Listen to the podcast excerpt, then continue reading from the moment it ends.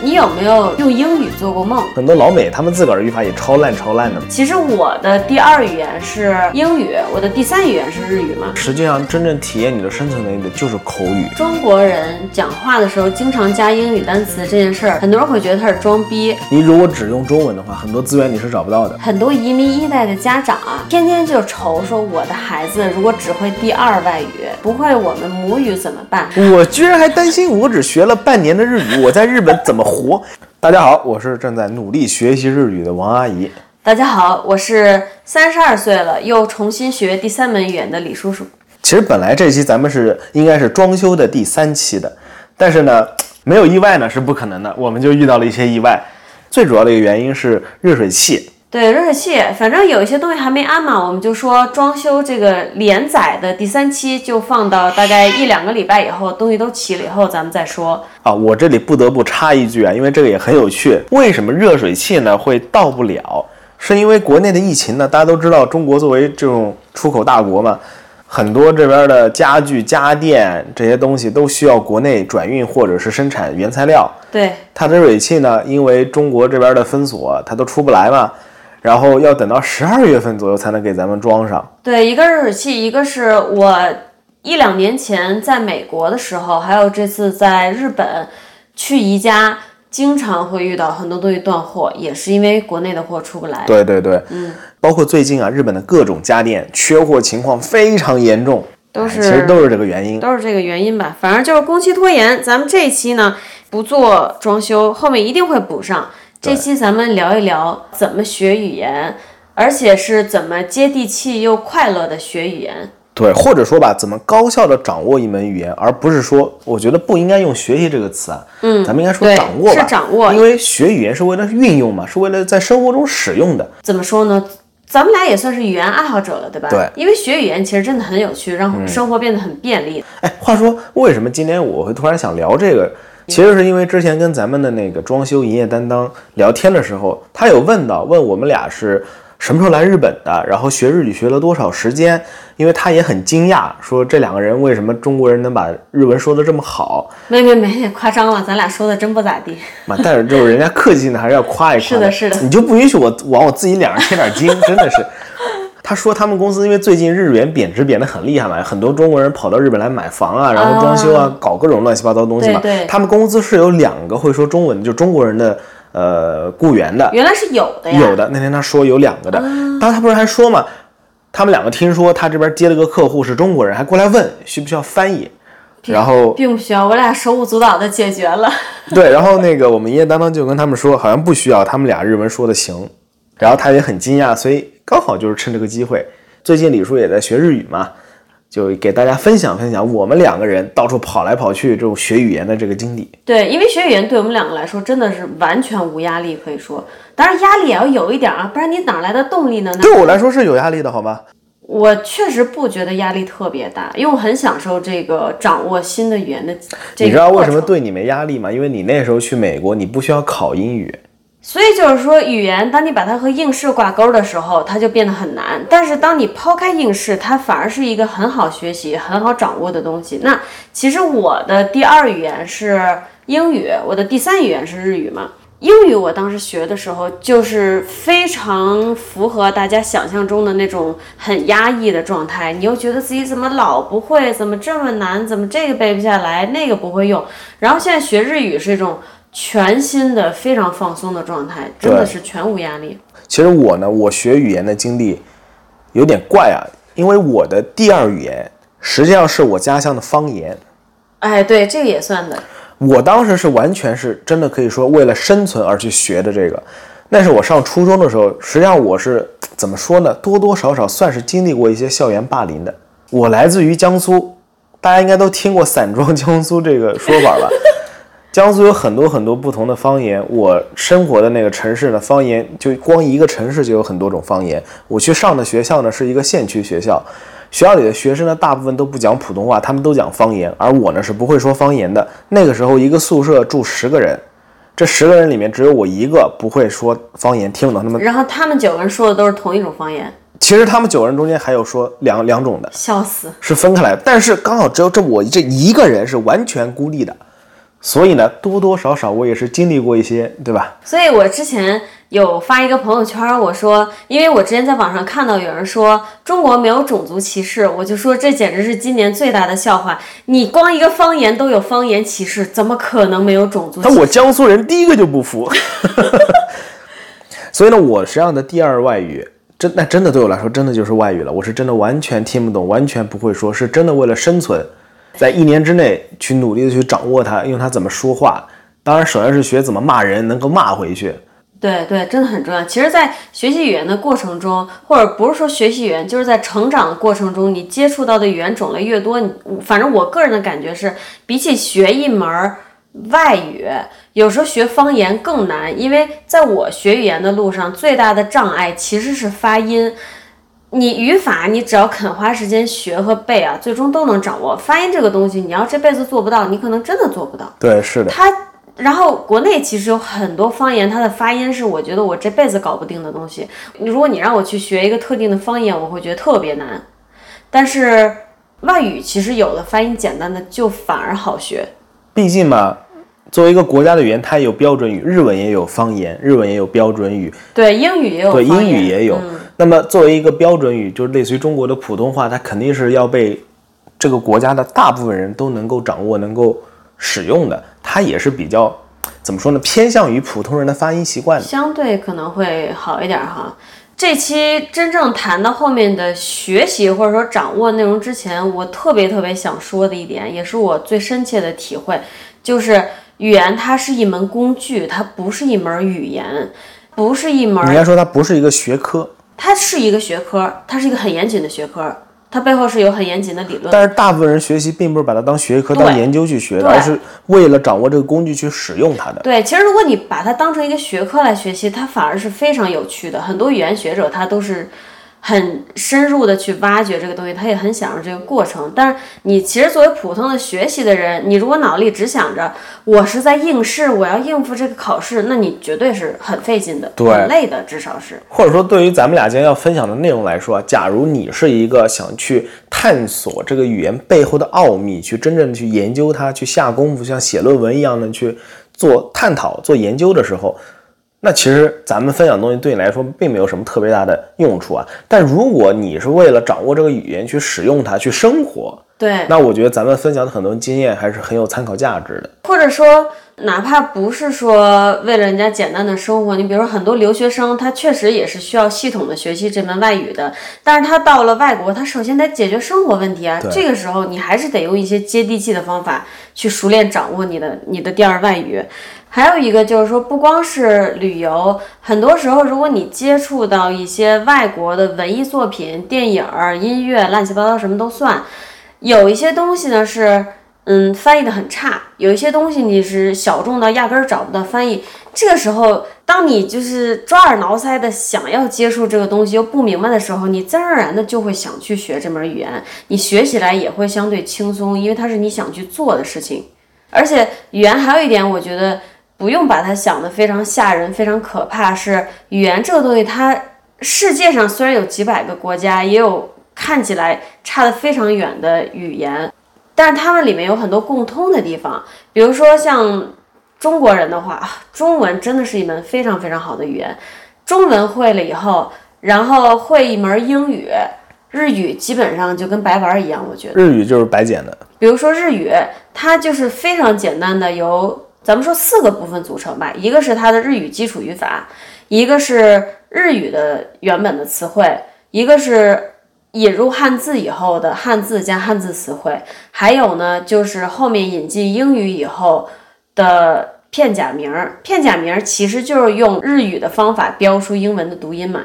那你想，实际上你如果会了中文汉字，你全看得懂，它顶多就是一个繁体，然后你再会了英文，真的就是你已经会了很多了日语。你再去学学语法，你可能不会说啊，但是你看到一行字，你大概能理解它什么意思。嗯，这个咱们说的是你会了中文、英文以后，日语就会学得很快。然后，如果你是会了，比如说中文和日语的话，你学韩语也会很快，因为韩语里有很多词，它跟中文和日语是相似的。你比如说日语里面的咖啡的话，中文叫咖啡嘛，嗯，日语是 coffee，然后韩语好像是 coffee。这么一说，全是全是英文来的呀。全是英文来的呀。我后面其实想提，就是说关于世界语言是共通的这个东西，像咖啡这种流行的词汇，它真的就是全世界的读音啊，不会差太多的。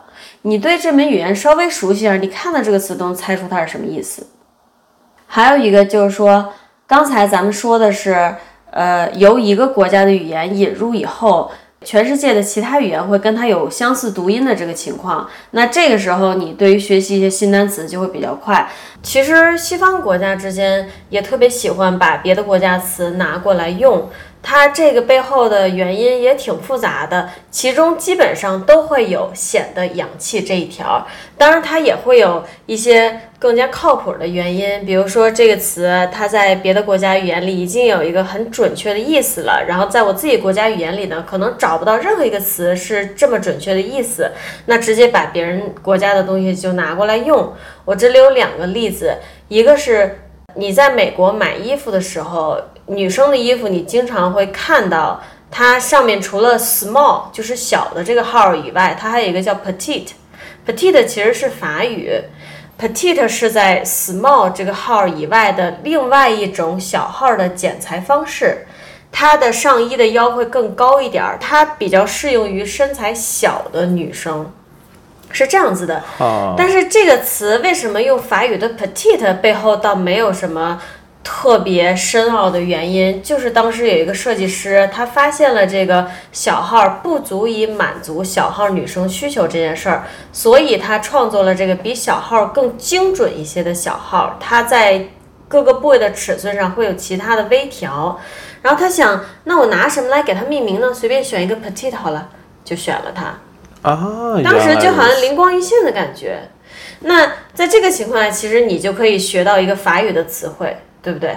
对，虽然大部分情况可能我说他说了半天，我也不知道他是什么语言，但我会用它。但你会用它，然后你到法，比如说，如果你这辈子有机会，咱们到法国旅游，你看到它，你就突然，哎，我知道这个词是什么，我也知道它意思。所以好像也然并卵，就知道这一个词，对吧？积少成多，对吧？积少成多，因为你跟美国人讲话，就会发现他们会说很多西班牙语词汇，会说很多意大利语、法语的词汇。他们美国人很喜欢说 “ciao”，就是意大利语。嗯，然后还有一个例子就是大家都懂的星巴克，之前还有个梗，那个谁，罗永浩还是谁？罗永浩是罗永浩吗？对，他吐槽星巴克杯子的那个大小号嘛。对，即便是之前去读过他为什么这样命名他的杯号，我还是觉得很离谱。但他确实是有原因的。第一个原因就是还是大家引用外来词都会考虑一点洋气、与众不同。别人家的杯子都是大中小，都是普通的咖啡店，只有我星巴克啊，我们与众不同。还有一点就是，它这三个杯号的名字就是 Tall、Venti、Grande 是意大利语。为什么是意大利语呢？星巴克它是一个美国的连锁咖啡品牌嘛，但它其实是最早一批把意大利咖啡的概念引入美国的。早期它刚开始推行这个理念的时候，你可以理解它是为了推行这个理念。但是到现在都过了这么多年了，星巴克都全球连锁了，它依然没有对这个进行一些改善。然后呢，还在像在中国这种地方，还出现一些大家对于杯号这件事儿总是互相出现误解的情况。反正我自己现在会觉得有点麻烦，因为他们经常会出现什么问题？它的杯号是在我们看来是大中小，但在他们自己的命名系统里是中大超大。就是会出现像之前罗永浩的那个梗里出现的情况，你跟店员说来说去说的不是一个东西。其实我觉得店员有时候他也懂你说的中杯是什么意思，但他为什么像就是那个视频里说的，会老跟你说，他明明知道你说的中杯是他说的大杯，但他还要再跟你重复一下，客人您要的是这个大杯吗？原因是他是在给客人灌输这个他们公司的理念，这个经营理念。但是我觉得，尤其是它这种命名的方式到了中国以后，出现了一个很大的问题是，它到了中国以后就不再用意大利语了，因为可能美国人他念意大利语还比较容易，中国人普罗大众你让他去用意大利语去念这些杯子名字，是很多人是很难做到的。那最终就不是变成了 small、medium 和 large，还有 tall、grande 和 venti 的对峙，而变成了。大杯、中杯、小杯和超大杯、大杯、中杯的对峙，这就让他变得有点傻逼了。其实走到这一步，这个我觉得是一个你可以在中国进行本土化改革的时刻了，但他们没有，而是用一种反正我个人觉得比较蠢的方式在。固执的宣传他们这个杯子的命名方式了。就我是个很头铁的人嘛，我刚去美国之后呢，我去星巴克点咖啡，我跟他说我要 medium size，我要中杯。嗯，他说 we have tall，我说 no medium。怎么怎么说呢？嗯，这可能不是头铁啊，这可能是孩子脑子有点转不过弯来啊。那废话，我刚去我又不懂，我他妈学个英文都很累了。我进去一看，我之前他后面写多少盎司吗？嗯我知道那是中杯，对对对吧？我看数字看得懂，对。但我哪知道套是什么意思呀？然后其实还有一点让我确实觉得很傻逼的，就是我在美国买星巴克的时候，我自己也是拒绝用它意大利语的名字的，我觉得没有必要。我都会说我要一杯 medium，比如说拿铁。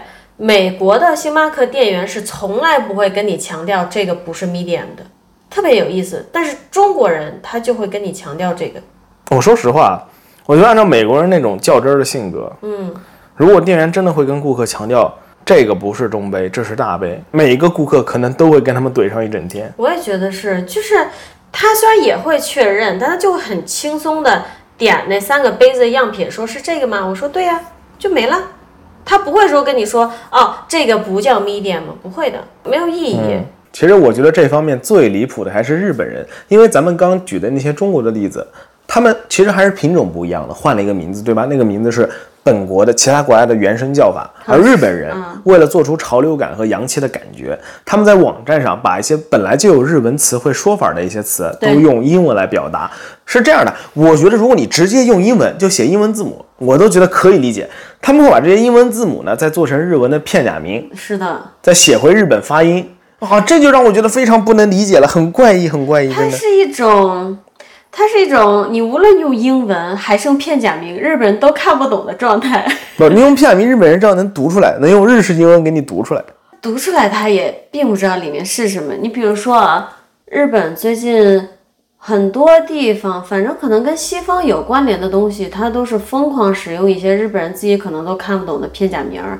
而且其实我们自己日本朋友也会吐槽说，他们自己都觉得看着很难受。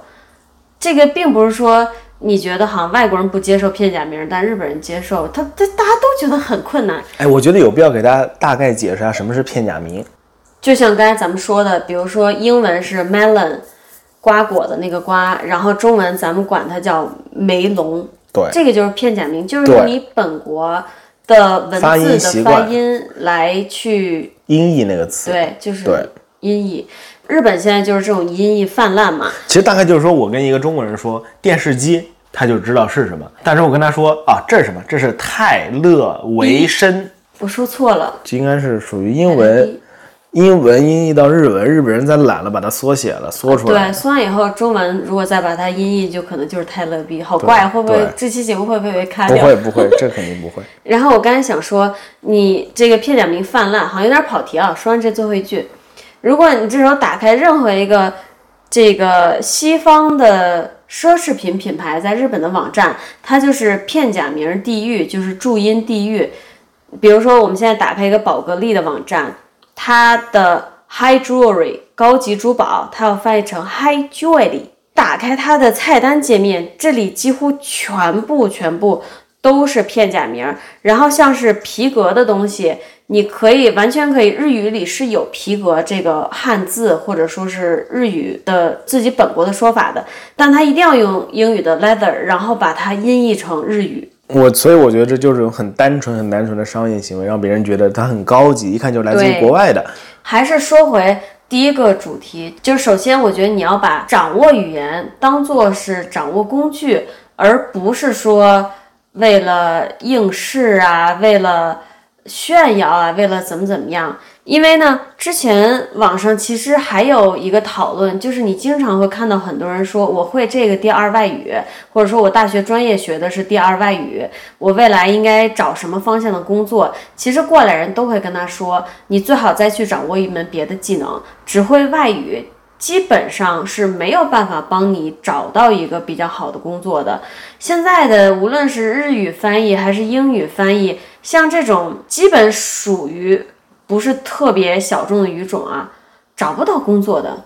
你的薪资不高的，除非你把这个不怎么小众的语种研究到专精，那你还是可以有很怎么说呢，很可观的收入的。如果你就是普通的大学毕业、研究生毕业，你学了一个第二语言当专业，没有什么用。你一定要有一个其他的专业，比如说你是日语加码农，英语加化学，对吧？咱们随便说，或者说你学的是那种特别特别小众的语种。小众到你可能都没有听说过这个语种的名字。我之前有看一个人关于这种小语种的讲解，就是说你学了这个东西出来以后，一年不开张，开张吃一年，需求很小，但报酬很高。嗯，稍微有点跑题了。所以说，语言本身它还是更多的是一门实用工具，比起你就业来讲，可能在你旅游、在你看剧的时候用到地方反而更多，也更方便。还有一点就是，怎么能让你降低对学习或者说掌握语言的恐惧心理呢？其实你想啊，如果你到外国旅游，你真正需要掌握的外语有几句？无非就是厕所在哪儿，几块钱，嗯，听不懂钱数都没关系，你就看款那个收银台上显示的电子数字嘛。然后学一个问路，这个东西在哪儿？现在都有地图了，你也基本上用不着这句话。会一个你好，再见，对不起，谢谢，完了呗。其实我觉得这是我自己不合理、不成熟的揣测，但我觉得我揣测是对的。很多人他实际上并不是恐惧学习语言，嗯，他真正恐惧的是在异国他乡丢脸的那种感觉。哎那这个时候他就可以告诉自己，我只是因为不会说这个语言而已，我只是不会说而已。这种也有，这种也有，这是很重要的一点，对吧？对，我觉得是很挺重要的一点。就是说，有啥可不好意思嗯的？有啥可觉得丢脸的？你一个外国人学了这个，你去旅游或者去生活的国家的语言，你比他们牛逼啊！他们本地人不一定会说几个第二外语的，这有啥好丢脸的？会就比不会强，说的烂就比不会说强，对不对？对，而且其实外国人我们接触到的都蛮友好的，他看到你会说，说的超蹩脚，他也觉得你厉害，因为你是在用他的母语跟他交流啊，这是一个很厉害的事情，对吧？是的。那咱们来谈谈就是学语言的心得呗。具体的东西，对，那首先，我觉得就是很多中国人都会面临的问题，应试教育，但中国人都是学英文嘛，听说后面学校都要取消学英文了，我不知道会怎样呃。怎么总之吧，那就是说咱们长大的时候学英文，嗯，这里面我印象最深刻点就是学校的考试成绩和你的实际语言水平，就在我眼里是没有鸡巴毛关系的，完全没有关系。其实是的，因为我自己就是怎么说呢，学习成绩非常感人嘛。可能是对你来说啊，我有别的意见啊。对我来说呢，我我当时学英文就是我从小学开始，就是在六年级的时候被老师拉到一年级的教室里面，站在大家面前去重新背单词，就是默写的那种选手，到上高中为止咱俩认识十年了，我都没听说过这件事儿啊，。你不知道啊？你好优秀啊！哇，你这种人才十年都难得一见嘞！六年级回到一年级，谢谢夸奖，不是哎不是那个意思啊，是我们的英文老师他在一年级做班主任我知道，啊，我没有，就是你的水平也就是个一年级水平，虽然你已经是六年级我觉得你在误解我。啊。您接着说哎，，反正吧，就是你都说的我都不好意思继续自黑了。那没那哎没必要我们就说点事实好吧。然后我到上高中为止呢，英文成绩也都是非常差的，就确实是不是特别好。但是我听力感觉还行吧。然后呢，我当时不是出国嘛？我出国的时候是因为我在我想想是高二的时候吧，参加了杭州一所大学他们外国语学院嘛，有这么一个项目，他们当时来我那个城市招生，我就去了，我考了一下，结果发现我考他们的卷子，我分数考得特别好，我是那场考试全场第一。发生了啥呀？我不知道，可能因为里面有写作吧，我特别会瞎逼逼，我很能写东西，然后逻辑也比较好。虽然说你要说英文考试我考不好，但你让我写东西我很能写，用就是说语。法不行，但是能逼逼。对，我觉得我词汇量也还可以，因为玩游戏玩的特别多。那时候我词汇量其实懂得挺多的。当然，真正决定性的呢是后来会有电话的口头面试嘛。我面试当时拿了他们那个学院的好像是有史以来最高分，好家伙，当然主要原因是面试最后我当时问那个面试官，因为是个妹妹啊，那时候应该还是个姐姐呢，也有可能是个阿姨，咱也不知道是吧？我问他说：“请问您，请问您是学校的学生吗？”他说：“不是啊，我是教师。”我说：“实在对不起，您声音听起来实在是太好听了。”好家伙，嘴老甜了，就是这个应该叫怎么讲？靠拍马屁上分啊！不是，我当时是诚心的夸奖，哦，结果他给我打了特别高的分，然后我就被录了，我就去了。我当时去了之后呢，有很多我们学校的同学，他们全都互相都认识，基本全都是奥数班里的，反正都是特别屌的学生，都是这个班的班长啊，那个班的什么那时候什么团团委还是团支部书记，只有我一个人，我跟他们一个都不认识，完全不是一个圈子里的。毕竟你融就是入不到组你知道吗。不是，我当时我上高中的时候，我在学校里特别有名。我当时去了好多个社团，我是我们学校瑜伽社的社长，在那个广播台做播音，然后还有电视台做那个做那啥来着，叫叫我都忘了那个职位这我可以叫啥了，吐槽吗？我吐槽完了会不会叫编辑吧，类似于编辑那种感觉吧。反正我做好多社团。学校里基本所有的，只要你成绩没有特别好，你都认得我。只要你有空去玩社团活动，你都认。哦，我还话剧社，大家都认得我，还得过奖呢。话剧社哎，，我说吐槽了，你会打我吗？这你要说啥呀？呃，普通话说不准的广播社社员，瑜伽社唯一的汉子，不是我，我哦，唯二的汉对，子。唯二的汉子。哎，这别别说，我要扯我高中的话，这一期节目下不来哎了。赶紧赶紧，反正就是说，那时候我才真正的发现啊，我在学校里所表现出来的考试成绩，并不能代表我，比如说当时学英文嘛，并不能代表我的英文实力，他们区别还是挺大的。然后呢，实际上真正的开始呃准备托福考试的时候，我才发现嘛，就是哎，我口语能力实际上比我想象中强很多，因为以前根本没有机会去说，没有机会去逼逼。然后当时写作文也是 ICT 考作文嘛，ICT 我的数学啊，当时特别好玩。当时我们的 ICT 是没有数学课的，因为中国人的数学水平很强嘛。美国高考的数学可能只相当于中国的初中加上高一这么一点点水平，只有我一个人可能是需要辅导的。哎，你这期到底是要做语言，还是要做这个自黑呀、对哦，这不黑，这说哪儿去了？啊，这不说这个了，我也不自己给自己爆黑料了吧。反正就是请大家你自个儿开了一节数学课。当别人问你你的，比如说你正在学习日语或者正在学习英语，甚至是其他语言，请不要用考试成绩来判断你自己的语言水平。很多时候，你可能要真的去找那么一个当地的人，跟他聊一聊、扯一扯，你才能知道自己的水平有怎样，自己到底能不能在那里生存。它跟应试教育的考试分数呢是完全不同的东西。实际上，我在上大学之后，我在美国，我有把曾经的卷子拿给老老美看，拿给我们专业的朋友看。他就是怎样的呢？因为他会觉得咱们中国的完形填空，他会四个都选，他觉得四个都行。对，其实是这样的。网上有好多种这种怎么说呢？视频嘛，就是你让一个本国人去做外国的，比如说你让一个日本人去做中国的日语考试，让一个中国人去做美国的中文考试，让一个美国人去做中国的英语考试，他们其实反而都拿不到高分的，因为这个东西太应试教育了。对，然后怎么说呢？你说的这个关于考试成绩跟语言不挂钩，我比较同意。但是有一点，我觉得语法呢这个东西还是可以学的。对，可以学，我觉得这个是很需要学的。就我觉得你可能用到的地方确实不多，因为你真的是很实践派。但是语法这个东西，它对我来说是。实话说，在你熟练掌握一门语言之前，像我们这种实践派啊，语法这种东西没啥卵用。像我学英语的时候呢，语法就是到初二为止学的那五年。其实我语法学的就是这段时间的基础语法，我学的是挺扎实的。但到了美国以后，我现在回想起来，我英语真正到后来熟练的这个过程。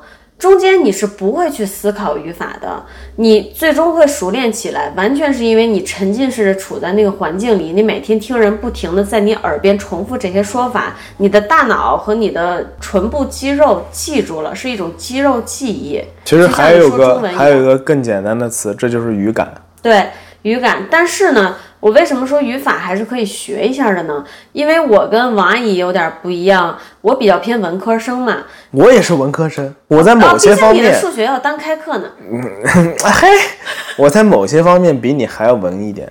嗯，他很能写东西，很能逼逼。然后说回刚才的，是因为我其实，在自己美国高中的时候，我们整个学校四个年级只有加上我三个中国人。然后呢，高中毕业以后，我们老师就回来找我，当时的美国老师说，最近来学校的中国孩子比较多了，你愿不愿意回来辅导他们？因为我们学校当时是，就是我自己在学校上学的时候，完全没有人可以跟我说中文，除了那两个同学，但他们也有自己的课要上，他不能说全程跟我去上英语课，所以我真的完全就是在一个全英文的环境中，自己就是听不懂拉倒的状态。那毕业以后呢？老师知道我这个人了，我有双语的能力的话，他就问我说：“年纪更小一点的孩子，可能能用到一个会说中文也会说英文的辅导老师，你愿不愿意来帮忙？”这个时候，我的语法就派上用场了。你能给这些孩子讲一下语法，还是对他们学习英语，我觉得还是有益处的。举个另外一个例子，呃，你在日常交流中跟同龄人交流，呃，日常口语是。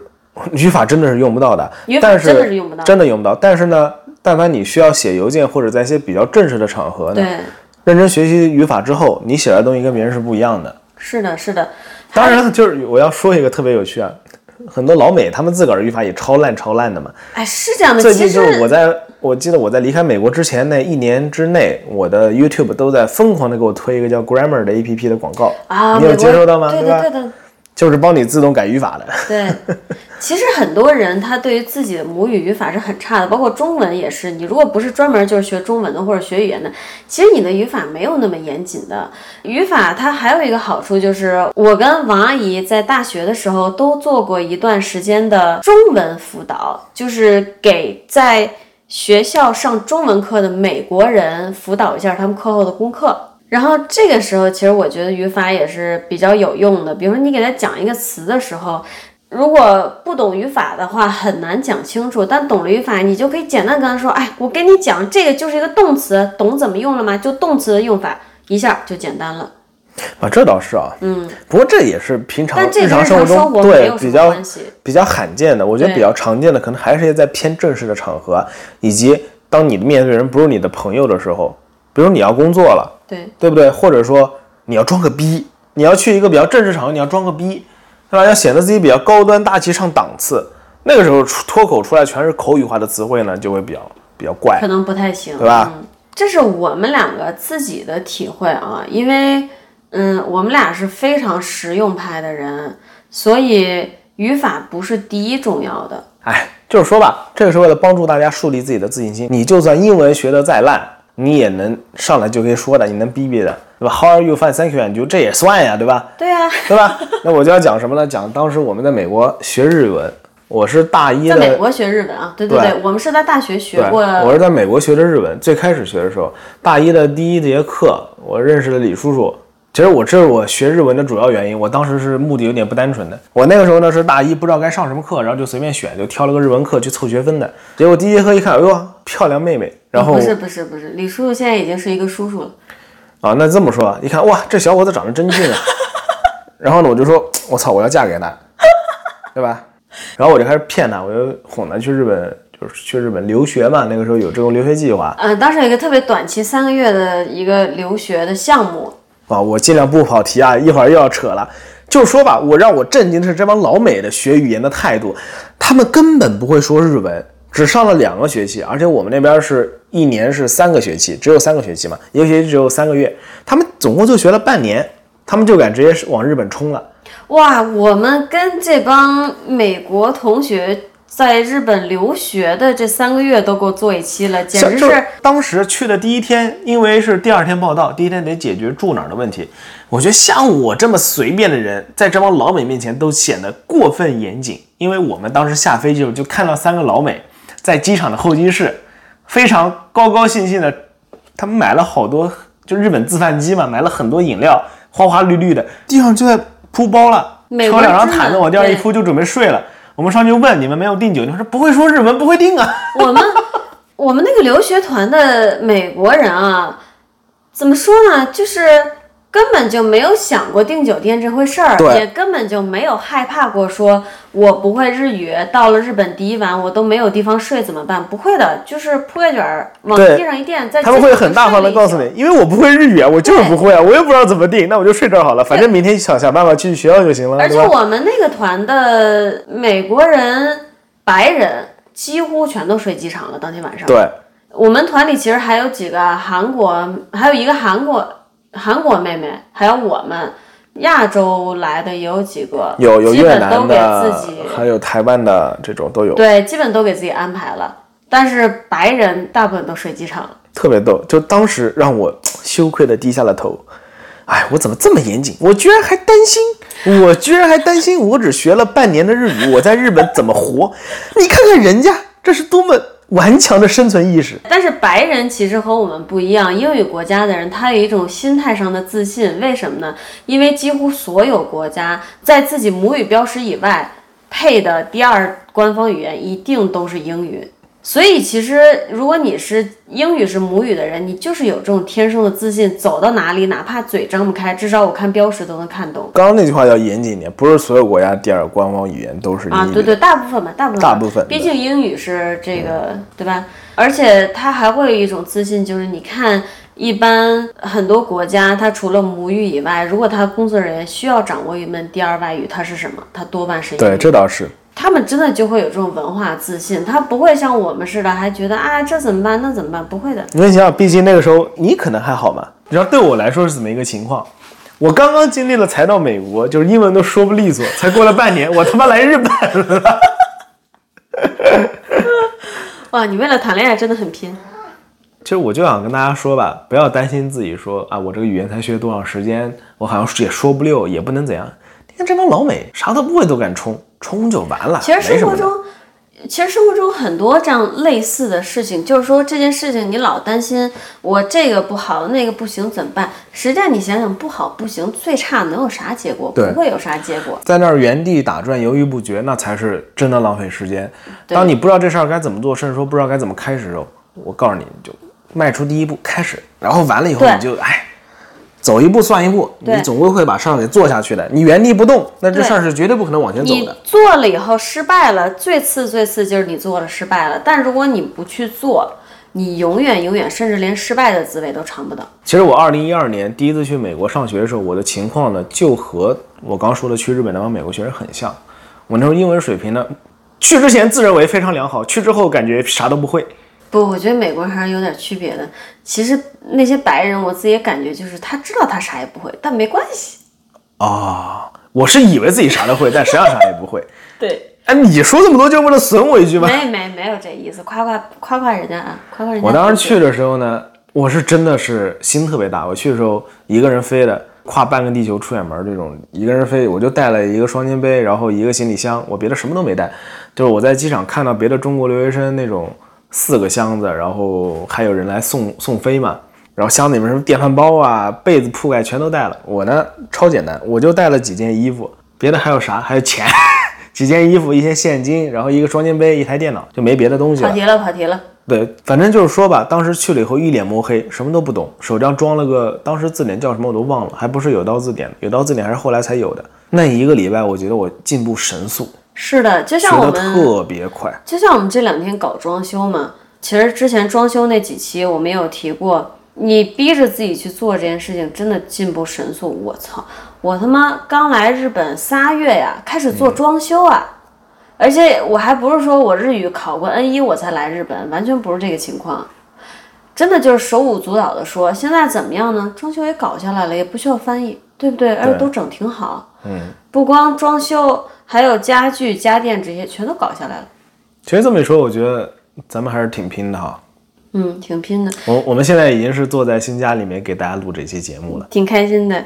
然后说回这个学习成绩跟语言能力，它不是直接挂钩的吗？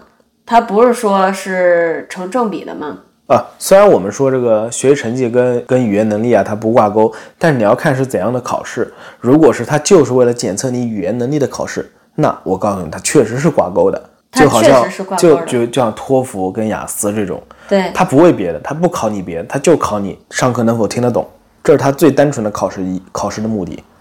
其实刚刚说到考试呢，我觉得主要原因是因为就是我小时候的应试教育啊，可能现在也差不多吧，因为我妹妹、我弟弟妹妹都在上学嘛，它跟口语脱钩太大了，对跟口语基本是完全脱钩的。对但我觉得实际上真正体验你的生存能力的就是口语，口语真的非常重要。但是我们的平时的学习中呢，缺乏对于口语的锻炼。因为你想，实际上你很多人学外语，哪怕是你为了去外国做学术研究，它有一部分是涉及到你做学术研究同时，你得去超市买饭吃吧，你这个你得有实战能力。那光是学校学那种书面的东西，它是不满足你这个实战方面的东西的。对，你像中国人为什么说听说读写，把听说放在读写前面？因为听和说，它比起读和写，可以更快的提高你的语言能力。其实阅读对于提高语言能力是。有极大的帮助的，这我后面会说的。其实我们这个呢，就属于古典派和实战派，你这属于古典派，我属于实战派。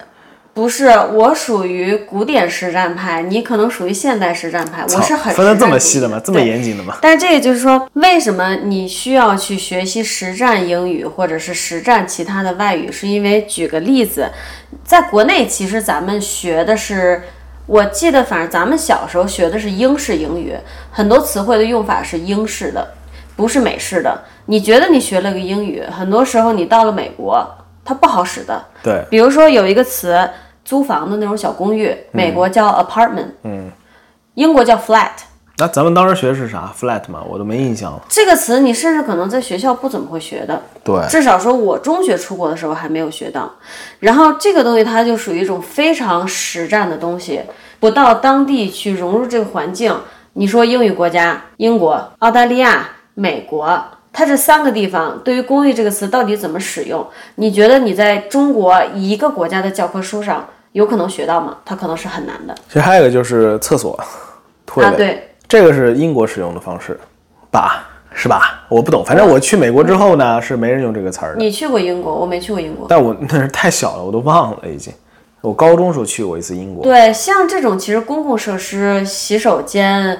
呃，公寓它不同英语国家的说法是很不一样的，但这个其实还是比较小的，只是词汇上，对吧？更多的是语言习惯上面的差的，真的还是挺多的。对，反正我觉得经常看英剧、美剧，两个都看的朋友们应该会比较深有感触哈。对，然后说到口语呢，就是我爸有个朋友，他之前给我们扯皮扯到，那那天说那个，对，日文说的非常好，做生意什么的完全没问题，就是说口语和听力非常牛逼。但是呢。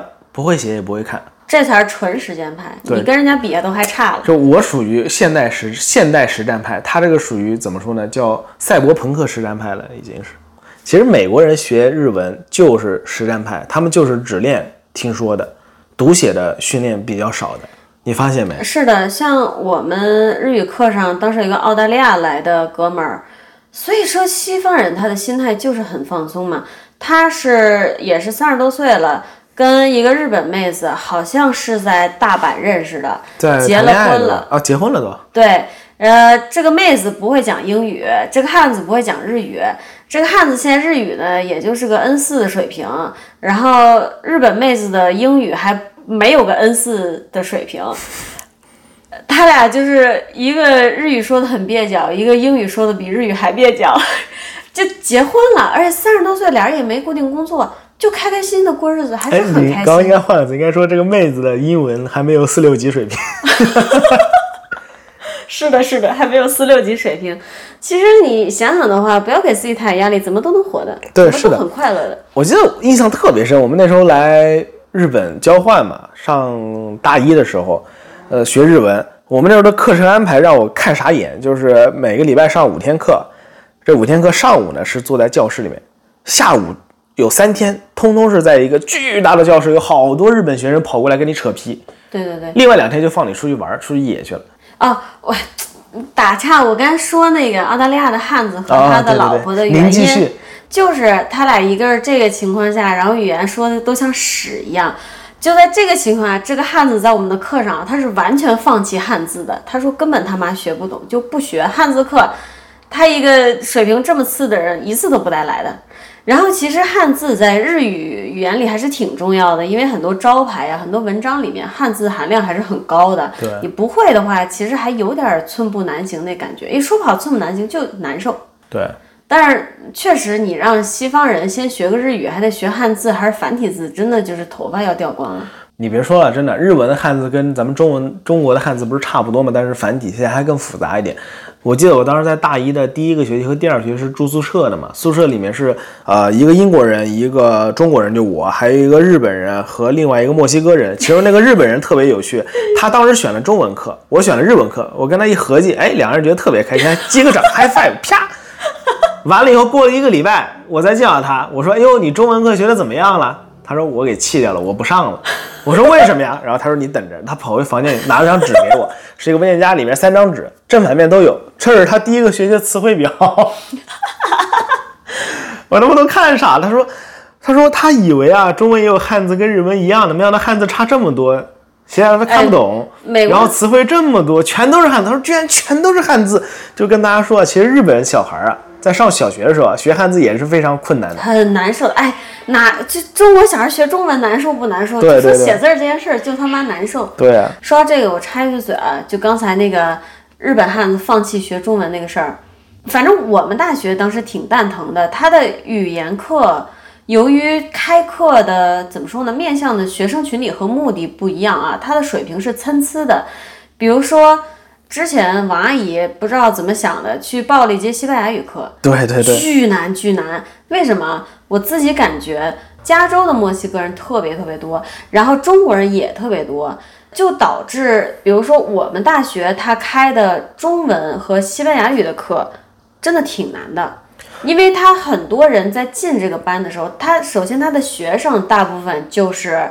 有这个文化背景的人，他可能进去是为了学好自己的怎么说呢？父母的语言，母语吧？啊，不算母语，就是父，真的是父母，真的是父母辈的语言。对，他多少都一点，要么他能听一点儿，要么他能认一点儿，他是有基础的。这种课，这种第二语言课特别难上。这个我有经验，因为我当时见过很多学生。中文的和西班牙语的，他们都是能听能说，但不会读不会写，这样的人非常多。为什么他们能听能说？因为从小就在这个语言环境里面，听人的父母一直在说，所以他能听得懂，他也会说，能说得很流利，但是他不会读也不会写。咱们当时的中文课就有很多这类的学生。咱们当时做中文 tutor，就是中文的像什么辅导吧？给美国学生辅导的。对对对，就做那时候也见到过非常多。看过好多好多这种学生过来，他说的就好像就好像自己就是一个中国人一样，但是呢，他实际上是不会读也不会写的。对，他们去学这种课。我当时去那个西班牙语课呢，我报的是最低级的课。如果类比成中文，就应该是上去先是学啊喔一乌吁。但是呢，教授他们一进来，我傻眼了，开口就是噼里啪啦一串西语，底下学生哄堂大笑，哈哈哈哈，对答如流。我立刻提包走人，然后把课抓不掉。嗯，就是把课啊，对，就把课弃掉了。对，把课退掉了。十分钟之内完成这一套操作，行云流水。好家伙，这里就突然很想说，那个一个是其实很多移民二代都有这个情况，听说 OK 读写不行嘛。还有一些就是很多移民一代的家长啊，天天就愁说我的孩子如果只会第二外语，等于是移民国家的语言，不会我们母语怎么办？这个其实我自己也会很纠结这个问题的答案。我感觉啊，其实，在孩子的阶段，在他没有主动性的情况，你逼着他又要学好移民国家的语言，还要掌握好自己母语的话，其实是很难的。反而是对于成年人来说，等他自己长大了，他有这个意愿在学的时候，效率反而会高一些，父母也不用那么发愁。那他如果死活不肯学，从小到大都不肯学，那你也别逼他了，就是可能没有这个缘分，或者就是吧。假如我说我们俩如果真哪天有孩子了，嗯，就天天跟他说相声呗。对，很多家长是这样的，他自己呢，首先因为一些客观的原因，他放弃了在移民国家跟孩子讲母语，然后他还要再花钱去给孩子报课。其实你对于孩子保持母语能做的最好的事情，就是每天跟他用母语说话。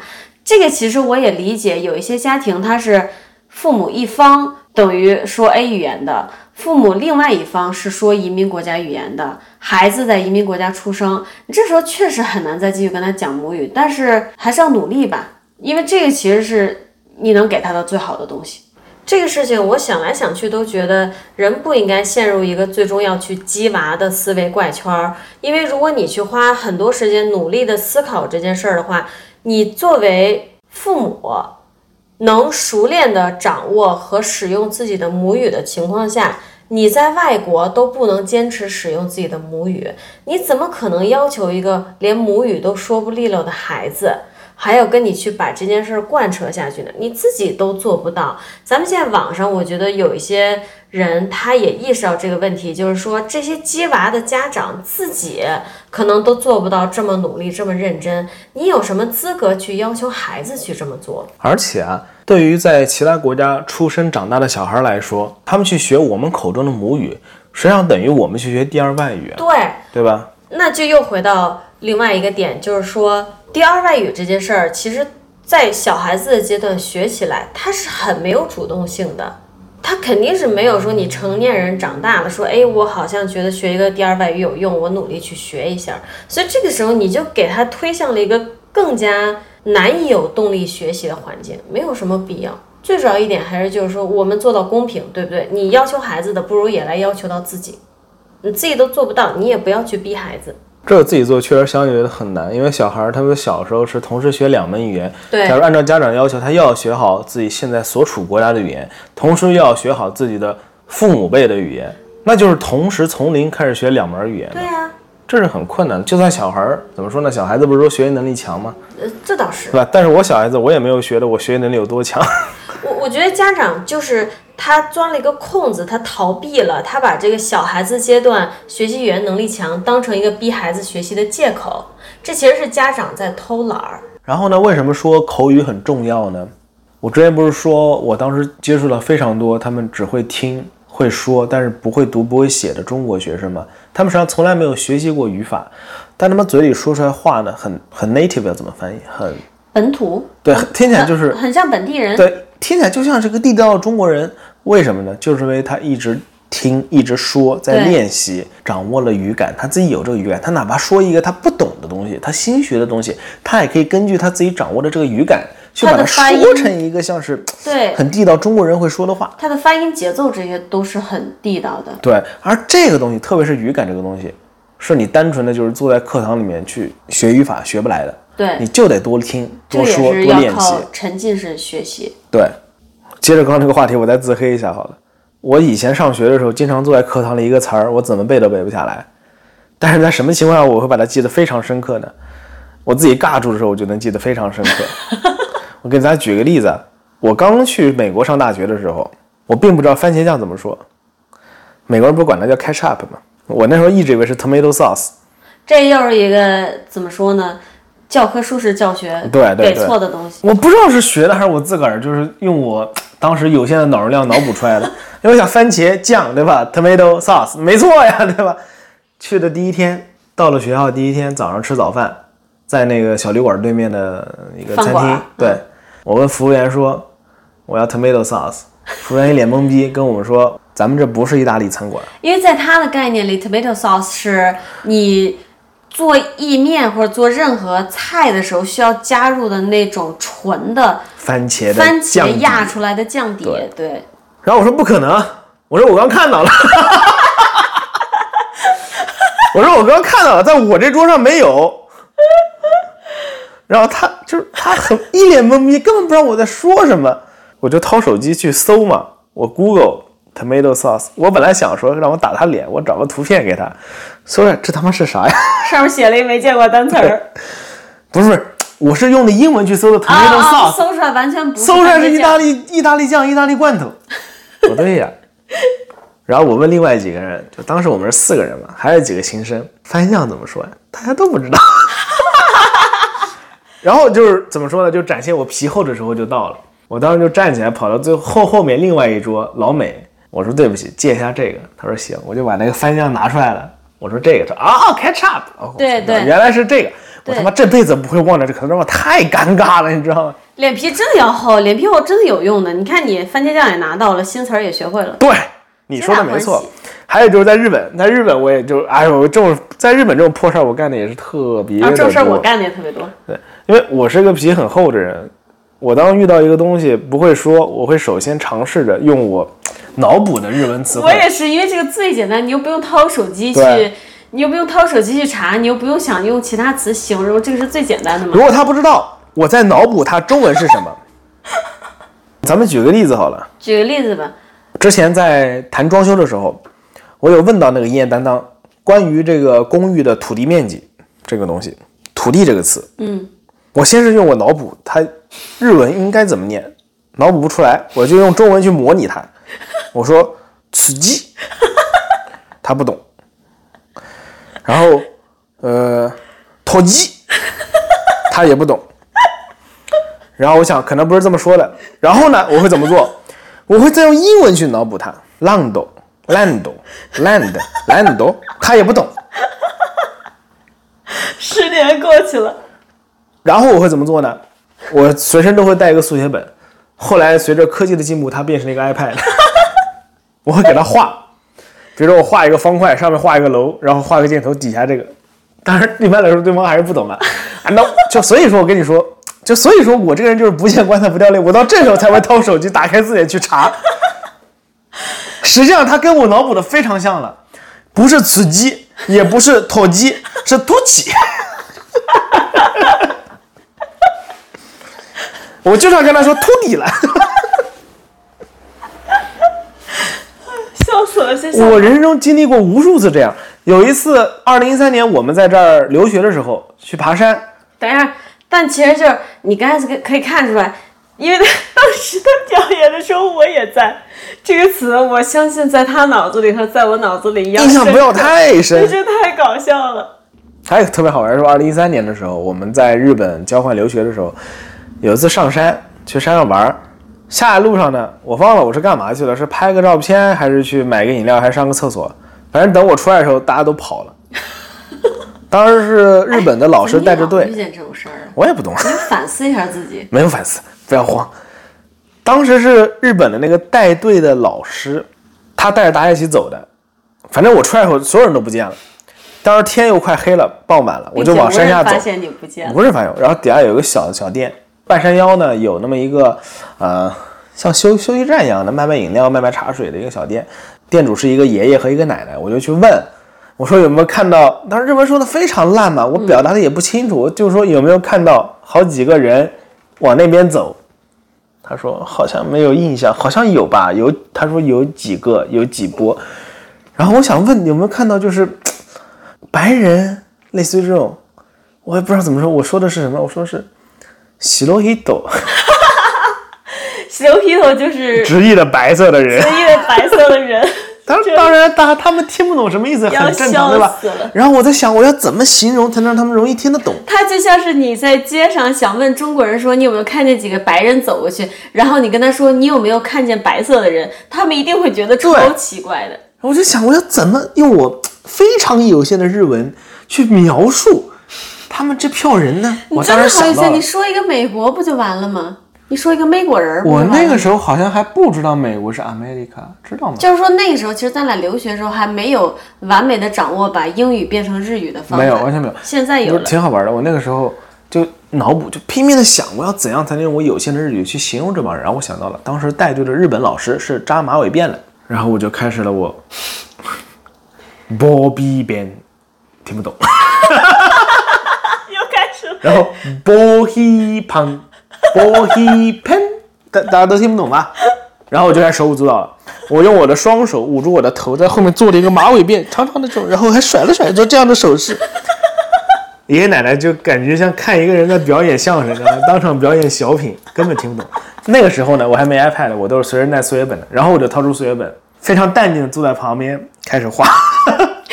我画了个马尾船，啊，有有有，然后指条路给我。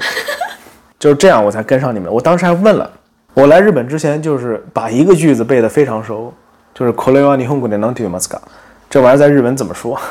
我当时就指着这个我画的图上那个马尾辫问他们，结果得到的答案让我整个人都斯巴达了，ponytail，ponytail。对的，对的，是，对，是 ponytail。哎呦，我整个人斯巴达了，我当时，然后我就想，下次我在尝试的时候一定要把英文脑补给加进去。咱俩当时就是对于日本人这个对英文的爱认识还不够深刻，但凡认识深刻一点儿，你当时随便说一个美国人或者怎么样的，对对对就基本就 OK 了。但我想说就是，遇到这种情况不要怕，哎，莽就完了。对我现在每天的生活就是，你到一个地儿一个词儿不知道，我有时候真的很懒得掏手机，我就挨个儿开始猜，就跟王阿姨刚才说的一样，就是先中文的有可能有的音来一遍，对，然后在英文有可能有的词儿来一遍，最后我才会。掏手机。对，哎，这种情况下记下来的东西啊，那印象真的是这辈子忘不掉的，非常深刻。总之，我觉得要掌握好口语，就是干，皮厚一点。你要想，你是在学习这个工具，你想吧，就算你学的就算不是语言，你就算想学个修水管，你也得拿个钳子去拧拧看的，你不拧你也不会。这就是我非常想插嘴说的，语言其实是一门比你想象中要容易得多的掌握起来容易得多的实用工具。你想一下，反正根据我个人的经验啊，我从中国学校就学那点语法嘛，从到美国的第一天到真正可以觉得日常生活的口语都没问题了，大概是两年左右的时间，我印象非常深刻。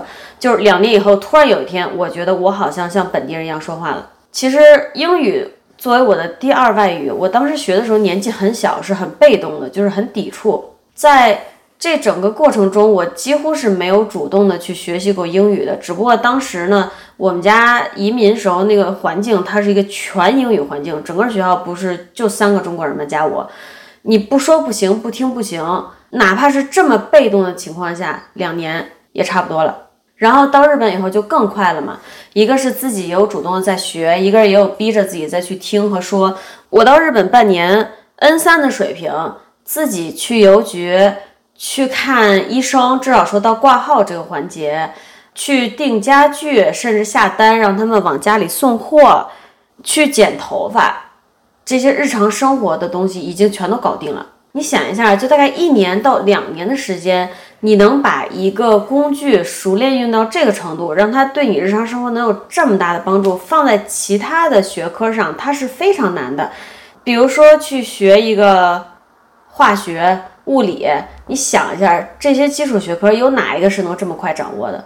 但你其实，在学这些基础学科的时候，并不会去怎么说呢？觉得我可能这辈子都学不会它，你就是去听课。听一学期你就会了，就这么简单，你也不会对它有像学语言这么大的恐惧心理。总之吧，咱们刚刚说了这么多，都是想鼓励大家，对，不要怕，勇于尝试，嗯，开口说就可以了。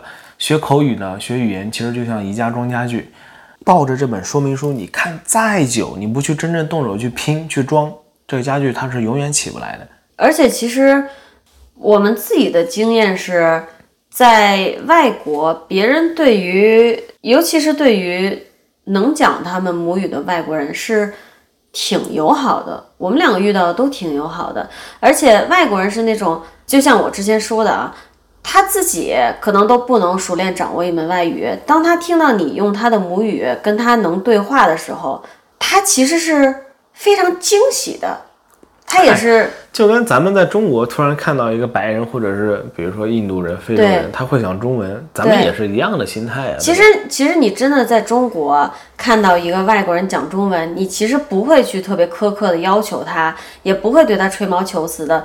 外国人的心态也是一样的，所以你不用觉得说我带着一嘴不流利的外语到了外国会被别人嘲笑，别人大多时候其实是赞许的。强调完口语的重要性，对吧？我下面想说一说文化。就是等于是沉浸式对学习语言，因为语言嘛，它是文化的载体，对吧？你要学好这门语言，你肯定要对它的后背后的文化有所了解，是学的最快的。对，其实是学的最快的。然后这个文化不是说你去读史书，呃，去读怎么说呢？比如说外国服，当然你如果喜欢服饰，去读点外国服饰的。吓我一跳，我还以为你要说外国辅具。想太多了，其实就是去接触一些属于别的国家的你感兴趣的东西，哪一方面都行，方方面面就更好。其实很多时候呢，它的词汇、语句的用法、单词的使用方法都是和文化挂钩的。对，你在书本上又回到刚才那个，你在书本上学不到这些东西的。对，你能了解它的文化，肯定是对你就是了解这门语言能起到很大的助力的。比如说之前说的公寓，英国、美国的叫法，这个是要看剧学来的，可能对吧？或者说你去留学以后，你真正自己去租房了，这个啊是你能学到的方法。对咱们来说是什么呢？可能就是美国就是美剧这些东西啊，日本呢就是动画片，对，然后日剧，如果你在国内学习一门外语，那你能接触到的基本上就是媒体上的这些东西，剧呀、动画呀、音乐呀这些。如果你已经在国外了，你能接触到的最好的方法就是多出去、多听、多看，去看展，去看电影，看不懂也可以去看。然后去走在街上，走到街上的任何地方，哪里感兴趣你就听。比如说你去超市，想听听他们这个东西怎么叫，或者收银员这个东西怎么说，你就去听就可以了。像咱俩最近半年看了几场，好多。我们俩就是那种看电影之前会想说，哎，这会不会听不懂？那听不懂也没关系，冲嘛，对对吧？那实际上就是到最后，最近看电影的时候，最近看的是《海贼王》，是吧？我甚至没有注意到没字幕。日常电影没有那么复杂，除非你去看那种文艺片啊什么的。对，我们看了好多场了，几乎每个礼拜三日本是电影有降价嘛，我们都会去看嘛。其实我到日本以后看的第一场电影是那个新奥特曼，它是一个真人版电影嘛，真人版电影演员说话就会吞字啊，语速快啊，听起来还是有点费劲的，会有听不懂的地方。但是看多了以后，看到最近的这场《海贼王》，已经觉得有时候甚至意识不到自己在看一个外国电影。对，所以你就是不要恐惧这些东西，这个是你了解它的文化，然后熟悉语言的最好的方式。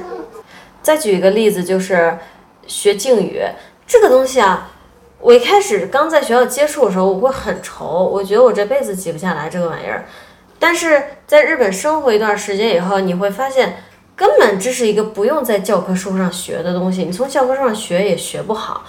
每天多出去吃几次饭，多逛几次便利店，日常你需要的基础敬语，你就全会了，就这么简单。之前那个我们同学讲了一个特别有趣的故事，就是说他认识一个好像是越南的同学，也是日语才刚开始学，但是他找了一个在便利店打工的工作，便利店打工呢就需要说敬语，日语的我知道了这句话叫わかりました。但是它的敬语版的我知道了，特别长，叫かしこまりました。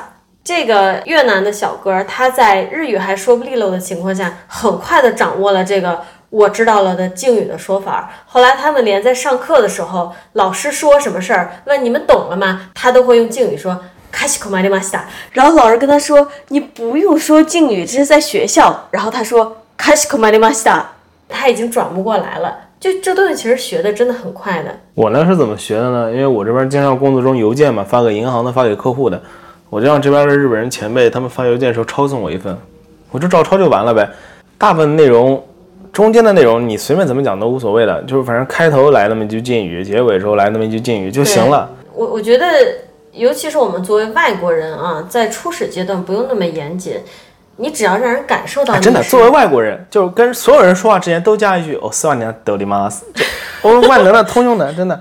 然后最后有的西格那个西马斯，对 对。对，啊，有的西格那个伊达西马斯，哎，就对对，严谨严谨严谨，就是那个一直以来承蒙您照顾了，开始这句话，后面这句话就是呃，请多多关照，请多多关照，麻烦您了，特别好用，特别好用，让人家知道你带着敬意就可以了。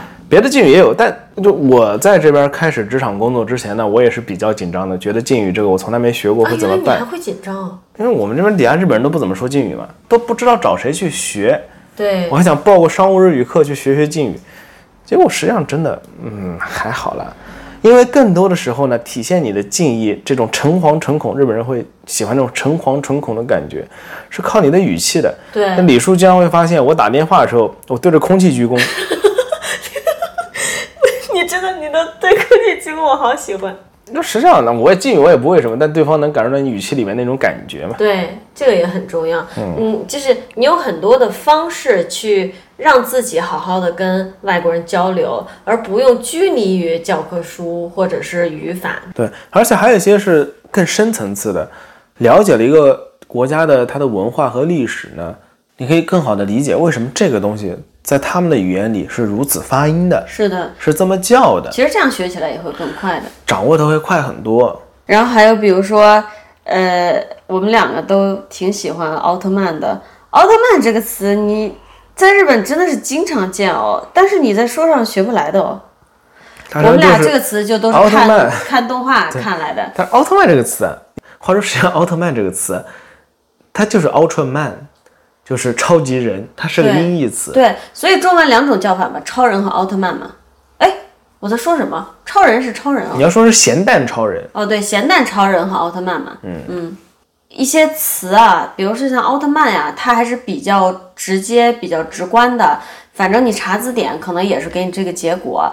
还有一些词是你真的要在当地语言环境下才能好好学的，比如说 sick 生病这个词，你在外国语言环境下能学到的它的用法。和你在比如说国内教科书上能学到的，还是有一些区别的。生病这个用法肯定是一样的，但它还有一个用法，比如说他会说另外一个人说 "You're so sick"，这个就不是说你真的太生病了，肯定不是这个意思。其实它这个用法在词典里有写，它是一种通俗用法。词典的翻译呢就是好，非常好。如果你直译的话，我说王毅 "You're so sick"，我就是在说他非常好。但它其实不是，它后面还夹杂着一些其他更微妙的意思。它不单单是形容好的，Damn, dude, you're so sick。对，所以这个都是需要你去了解人家的文化，去了解他的语言背景，这些才能用好的。再举两个例子啊，英语上呢还有一个例子是，如果你要形容一个女孩头发是金色的，你其实至少在美国，你不会说 golden hair，你会说 blonde。而且 blonde 这个词，它其实还有另外一个意思，它特指美国的一类金发女孩，对，带一点儿说这个女孩傻乎乎、不太聪明的意思吗？我给大家分享一下一个拓展知识点。如果你上某 Piz 打头网站去搜索呢，你是可以搜 blonde 这个词条的，它是一个单独的门类了。哦，原来如此。对，这个 blonde 和 golden hair 呢？golden hair 我们在哪里见过？我印象特别深的是《指环王》里面那个矮人 Gimli，他有说过一句话，他对精灵女王告别的时候，精灵女王问他你要什么礼物，他管精灵女王要了三根头发。这一段呢，我觉得如果嗯看过《指环王》的人印象应该会比较深。他当时这句台词儿呢，是后面他自己回忆的时候说：“I asked for one hair from her golden head, she gave me three。”这里他用了 golden head，因为精灵女王的发色呢确实是金色，但这里他用 golden head 的时候，它这个 golden 又有金色以外的带一些神圣的意思，就不单单是金色了。所以说，这都是一些你要有语感，要去了解它文化以后才能比较了解的东西，或者说才能更深有体会的东西。那日语可以举一个例子呢，就是日语有一个单词叫妈妈偷猫。其实就是妈妈朋友直译，那它指的是什么呢？指的就是你，比如说你的小孩去幼儿园、去小学、去中学了，你在这个环境下认识的孩子的其他同学的妈妈，因为日本它特定的文化下，其实很多家庭主妇她的朋友圈是从孩子的学校来的，国内其实很多也是嘛。那这就出现了这个妈妈朋友的这个词，就是。作为，啊因为都作为妈妈，所以变成了朋友。妈妈托梦，哦，这也是一个其实平时也不会特意去学习的词。如果是在就是比如说中国学习语言的过程中，它也不是一个会特意出现在教科书中的词，对吧？其实我开始想谈文化，是因为我觉得学习一门语言啊，要从文化中去发掘自己的兴趣点，你找到自己感兴趣的东西。就刚刚我已经提到一些怪东西，那我就继续说吧。很怪，其实我相信很多人可能跟我都差不多，一开始就是学习日文的兴趣点呢，都是对吧？懂的都懂，大家都从那儿开始学习的。呃，不是不是不是，孩子只是为了看哎看剧而已。我不是说你啊，对吧？哦，当然，这类小电影呢，能教给我的并不多。但是英语啊，我第一次应该是我第一次启蒙英语是什么时候呢？这个启蒙不是说学校教的，学校教的我是没有兴趣的，就是不会主动去学的，就是我自己主动想去学。是我上小学的时候，那时候玩《星际争霸》，没有中文补丁，然后全都是英文版，我又对那个剧情非常感兴趣，但我不知道他说的是什么，打电脑也打不过，因为我不懂每个兵种能干什么，他们都是什么，就觉得它很酷。我疯狂的查字典，为了看懂剧情讲都是什么。那个时候废寝忘食，下课回家，周末回家都是一直蹲在电脑前面，抱着本那时候还是中英字典，还挺厚的，就抱着那个查，拿个小本子记下来，剧情大概是什么。这个单词哦，这是个人名，我查不到，我知道它应该是个人名。那这个是什么？大概什么意思？那时候都是靠自学。其实你知道吗？这就是我刚才说的。你之前不是说学习语言的话是听力口语最重要吗？然后我刚才不是说，其实阅读是学习语言一个非常好的方法吗？你刚才形容的这个实际上就是阅读，只不过你这是短阅读。我学习语言的经历几乎是相似的，就是我刚到美国的时候，我们学校真的是没有条件给我提供一个双语教师。跟我教英语的老师，他是我们学校的西班牙语老师，他是美国人，母语英语，但是他会说西班牙语。可能就因为他本身就是一个第二外语教师，所以叫他来教我。他当时让我到学校干的第一件事就是带到学校的图书馆，让我去图书馆里找一本我感兴趣的书，当然都是英语的。他得是我感兴趣能读得下去的，他可以是任何书，我就挑了一套《哈利波特》，然后我就在美国高中一年级的时候，基本上用英语读完了一套《哈利波特》，水平突飞猛进，因为里面有太多的词，你不去查它，你这个文章是读不下去的。你查了它以后，这个词会在后面反复的出现，你看个三五遍，根本不用背就记下来了。所以阅读其实对于学语言是非常非常好的。这么说，其实我的日文真的就第一次自己主动去学习，也是跟阅读有关的，是看漫画。我其实我繁体字就是从小我就会看繁体字，因为我从小就一直泡在书馆，就从小一直泡在书店里面看漫画嘛。然后我在上高中的时候看那个《热血高校》的漫画本，高晓红老师的。那时候我能找到的所有版本，一直到我上大学这一套我已经看了无数遍了。一直到我上大学为止，我能找到的版本全都是一套非常诡异的港台版本。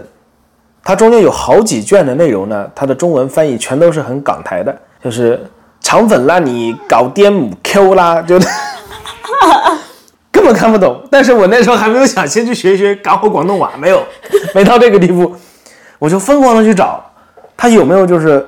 普通话翻译版本的，台版的也可以，找不到没有，我就开始去看日文原版了。就从那个时候开始认真的去开始，我会来看懂这漫画讲的到底是什么。最开始其实就只有中间那两卷都是港台版，到今天为止好像都是这样的。但是之前不是，我之前都在手机 APP 里看嘛。但前两年不是那 APP 某 APP 漫画 APP 给封掉了嘛？封了不少。封了以后我就没得看了。嗯，其实这也是一个很典型的，你要沉浸式学习。效果最好的例子，你像咱们大陆人，虽然学的是简体，几乎咱们这一代人都可以读繁体。你真的谁去学过，但都能读，原因就是大家都是看港剧长大的，真的轻松读下来，就是至少你看都能懂意思。嗯，还有一个就是怎么说呢？你如果只用中文的话，很多资源你是找不到的。这资源指的是各种方面。举个例子啊，我大学时候玩游戏，那个时候很多游戏呢，在国内都。没有那么快上来，那时候还是国内下盗版嘛，Steam 还没登陆国内，你就只能去玩英文原版的。你找攻略，你如果你想搜中文，根本搜不到。就那时候真的就是逼着自己去学，虽然说目的有点不正啊，但也是逼着自己。一开始可能是两眼一摸黑的去外网去找攻略，找多了你就熟练了。无论是呃去哪个网站，还是搜索方式，还是阅读，都会变得越来越简单。真的会的语言多，真的是。太方便了，最主要的是你会的语言多，真的是太方便了。你这不是重复？这强调一下，重要的事情说三遍。行，我之前不是刷漆吗？我们这家里装修有那么个柜子，想要自己刷个漆，我也不会，从来没弄过这些东西。然后我就去中文网站搜，搜不到，我再去英文网站搜，去 YouTube 搜英文也搜不到，最后再搜日文，搜到一个跟我的教程几乎一模一样的，还给出了该用怎样的漆啊。就是我该用什么漆是在一个英英文的美国 YouTuber 的视频里看到的，具体该买什么产品是在一个日文 YouTuber 的视频里看到的，有什么步骤呢？我是在中文百度上查的。对，这个真的是搜集信息太有效了。这个不是吹牛逼啊，就是说现在我们俩基本约等于会两种半语言，甚至是可以说会三种语言了，因为阅读基本上没问题了，就是说话有点费劲，日语上。我们两个的消息来源等于是三个国家的消息来源啊，这个真的不是吹牛逼，这是极度方便的。多语言除了给你带来，比如说获取知识，或者说搜索一些问题答案上的这个便利以外，还有就是说每个国家它的新闻、媒体各种东西、舆论，它其实都是有导向性的。你如果只看一个国家的这个东西啊，它真实性。确实有待商榷，但如果你能多看几个国家的东西，你对这个世界的了解可能就会相对的相对客观的。我举个比较，怎么说呢？我之前有一个朋友给我发一条微信上的那种转帖吧，说微波炉对身体不好。好家伙，这多少年前的老梗了！日本人已经全面销毁微波炉了。然后说，请你赶紧停止使用微波炉，它是对身体怎样怎样怎样怎样。然后我打开谷歌，用日文搜索了一下微波炉，屁事儿没有。是呀，就是类似于这种啊，比如说咱们在国内经常能看到一些非常片面的报道嘛，就说什么事儿了，你可以直接谷歌，你就他妈的上他网站看一下不就完了呗？对，你英文搜一下，你看它到底是什么事儿。经常是这样的，我国内有时候朋友会问我一件事儿，说，哎，外国是不是发生这件事儿？那如果它是对应美国的，我就上。美国的网站去搜一下，看这个事儿到底有没有发生，真实不真实。如果是对应日本的，我就到日本网站上看一下。总之吧，我觉得想要更高效的去学习一门语言，接受它的文化，去接触它的文化，从中挖掘自己感兴趣的点，因为兴趣才是最好的老师。当你有这么一个动力去 pu，哎，又一表现说英文了。当你有这么一个动力去推着你。去逼迫着你去学习的时候，你自己给自己加这个动力的时候，你学的真的是会非常非常快的。然后你刚才不是不小心差点要蹦英语了吗？这个其实我之前也有想，其实网上对于中国人讲话的时候经常加英语单词这件事儿，很多人会觉得他是装逼。我偶尔也会觉得他是装逼，我觉得他要掌握一个度，但是使用英文词汇没有任何问题，因为不同的语言它就是存在自己特有的，无法直译成别的语言的单词。对我现在有个新的想法，我现在并不觉得语言交流上你突然蹦出一两个英文词汇或者其他国家词汇算装逼，因为我现在我现在真很难，我说。公寓有的人他确实是为了装逼，所以我说要掌握好这个。对，所以我说我不觉得这一定就是对对对吧？嗯，比如说我现在说这个公寓，我总是会说 mansion，对，我是蹦出来的，就不过脑子的。但是啊，mansion 是日语的日语的公寓的意思，日语里它叫 mansion 嘛，这个词实际上是从英语来的，在英语里面，至少在美国那边，它的用法是指咱们中国人理解的别墅，大一点的大型的。那种 mansion 给人感觉是很豪的那种感觉，但是在日本呢，它不是别墅的意思，它是一栋楼房的那种建筑，就是普通的中国楼房，对，里面分好几户的那种。对，日本的别墅有别的叫法。我觉得在口语交流之中，你突然蹦出英文词汇，它不一定都是在装逼，前提是对方得能听懂。我觉得有时候可能真的不管对方听不听懂，因为你有时候你就我这种人说话说快了，我是不过脑子的，我词儿是就是自动往外蹦的。我能理解这种这种情况，我是可以理解的。但是呢，打字我是不一样的。当我打字的时候，如果故意出现英文，这我就我确实是在装逼，我就肯定在装逼。哦，好好好，你很你很耿直。我是打字的时候，我是可以控制我自己，这个词应不应该出现在这里的。打字又不是像我说话一样，这个词儿捅出去就没了。对，它是可以回车可以退格的呀。但是有一个词，它也是在网上大家讨论很多的一个词，就是 project。project 这个词有时候真的是你非得用英语不可，因为它翻译成中文的时候啊，项目真的很难翻译，它有太多种翻译方法，有时候你是不能精准对标的，你直接用 project 反而是大家能理解的最到位的。如果都讲英语的话。但是除此之外，那天确实发生了一次事故，发生了一件我俩都没有走脑子就蹦出英语了。这不叫事故吧？这个对我来说挺事故的啊？是吗？我几乎是都要过脑子的。那天我俩在说到公寓的时候，直接就说了 apartment 这个词。apartment 这个词，它真的也是一个怎么说呢？甚至有点非用英语不可的感觉。apartment 在美国大多数都是指你直接租的那种房子。但是它在中国会被翻译成公寓。你从中文去理解一个公寓，它跟美国的 apartment 在我看来确实不是一样东西。但如果你在字典上翻译，它就是会把 apartment 翻译成公寓。这时候我就会选择用英语。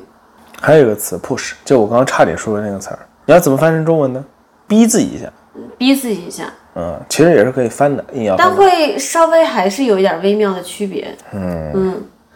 我自己确实最近感觉，其实多会几种语言，多会几种表述方式，你的语言反而会很精准。当然，除此之外，如果你能更好的掌握自己的母语，肯定是最好的。对，其实日本也有嘛，“my god” 这个词，你要怎么翻译成中文？“my god”，哎，算了算了算了，但是就没他那种感觉，少一点那种很垮的感觉。嗯，没有这种感觉。嗯，我觉得你在日常跟中国人交流的过程中，使用英语或者使用任何语言是完全 OK 的。它的前提是对方也跟你说同一种语言。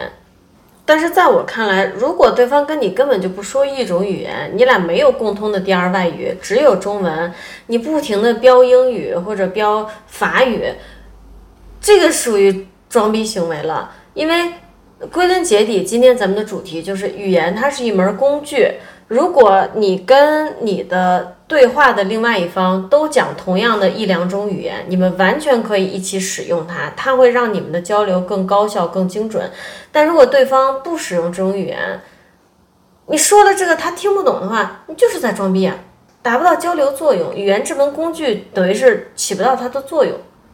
其实咱们在美国的时候，跟朋友之间说英语，觉得非常非常的普通，而且咱们不是说一直讲英语，只是偶尔有特定词会用。然后那个咱们的日本朋友其实也是，就跟他讲话的时候，甚至都不是中文夹杂着个别英语单词了，是上一句中文，下一句日语，再下一句日语，然后又蹦回中文了。我觉得啊，这种现象非常接近上海人讲话，突然蹦出一句普通话出来。我老家讲的不是上海话，但跟上海话非常接近。那个时候，对，都那片儿。那时候大家说话就是遇到一些特别重要的词汇。就会用普通话来讲，比如说“侬搿咋是贪心不足蛇吞象”，当然也有一些是刚好遇到这个词，它上海话里没有。对，也有这种情况，对吧？就是方言里不存在。我那时候见的最多的就是强调。其实这个东西也没有什么规律的，就是一种感觉。对。其实就是这种说话没有什么规律，我觉得它最像一个规律。为什么呢？因为很多时候你懂多门语言的时候，你选词可能也并没有特别大的规律，你就是脑袋选到什么词就往外捅。哪个合适？他们意思都一样，就好像上海人讲话，这上海话跟普通话，对吧？你想到那个词儿，要么用上海话讲，要么用普通话讲，他想那个就往上捅了，就变成这么一种很有趣的，咱们都喜闻乐见的这种上海人上海对上海人的说话形式。对对对，很有，我挺喜欢的，我觉得这样很有趣。其实是的，其实是的，而且我是很支持大家做好这个方言的保护工作。方言是很有意思的东西。不知道方言还能存在多久？现在这个都是普通话，很多小孩都不会讲方言了。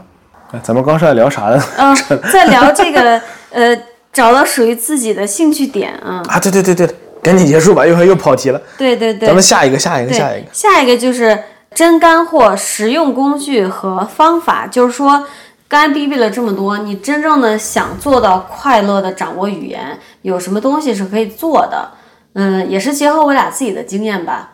反正里面肯定不涉及到到学校读书。咱俩好像也没有什么特别牛逼的，好像别人我有啊，我使用的东西还挺多的。首先就是我日语阅读特别特别好，我学英语和日语阅读都是特别好的，因为我本身就爱中文，就爱看书。然后之前说的，到了美国就先读了一套《哈利波特》，对吧？用英语，日语呢是我这几年用日语看漫画就没有断过，而且我是那种在自己日语烂得像屎一样的时候会去敢买日语原版小说的人。然后我偶尔会翻出来看一看，看不懂我也会看一看，有的时候能懂。它对于你这个语言进步确实帮助很大，这是阅读。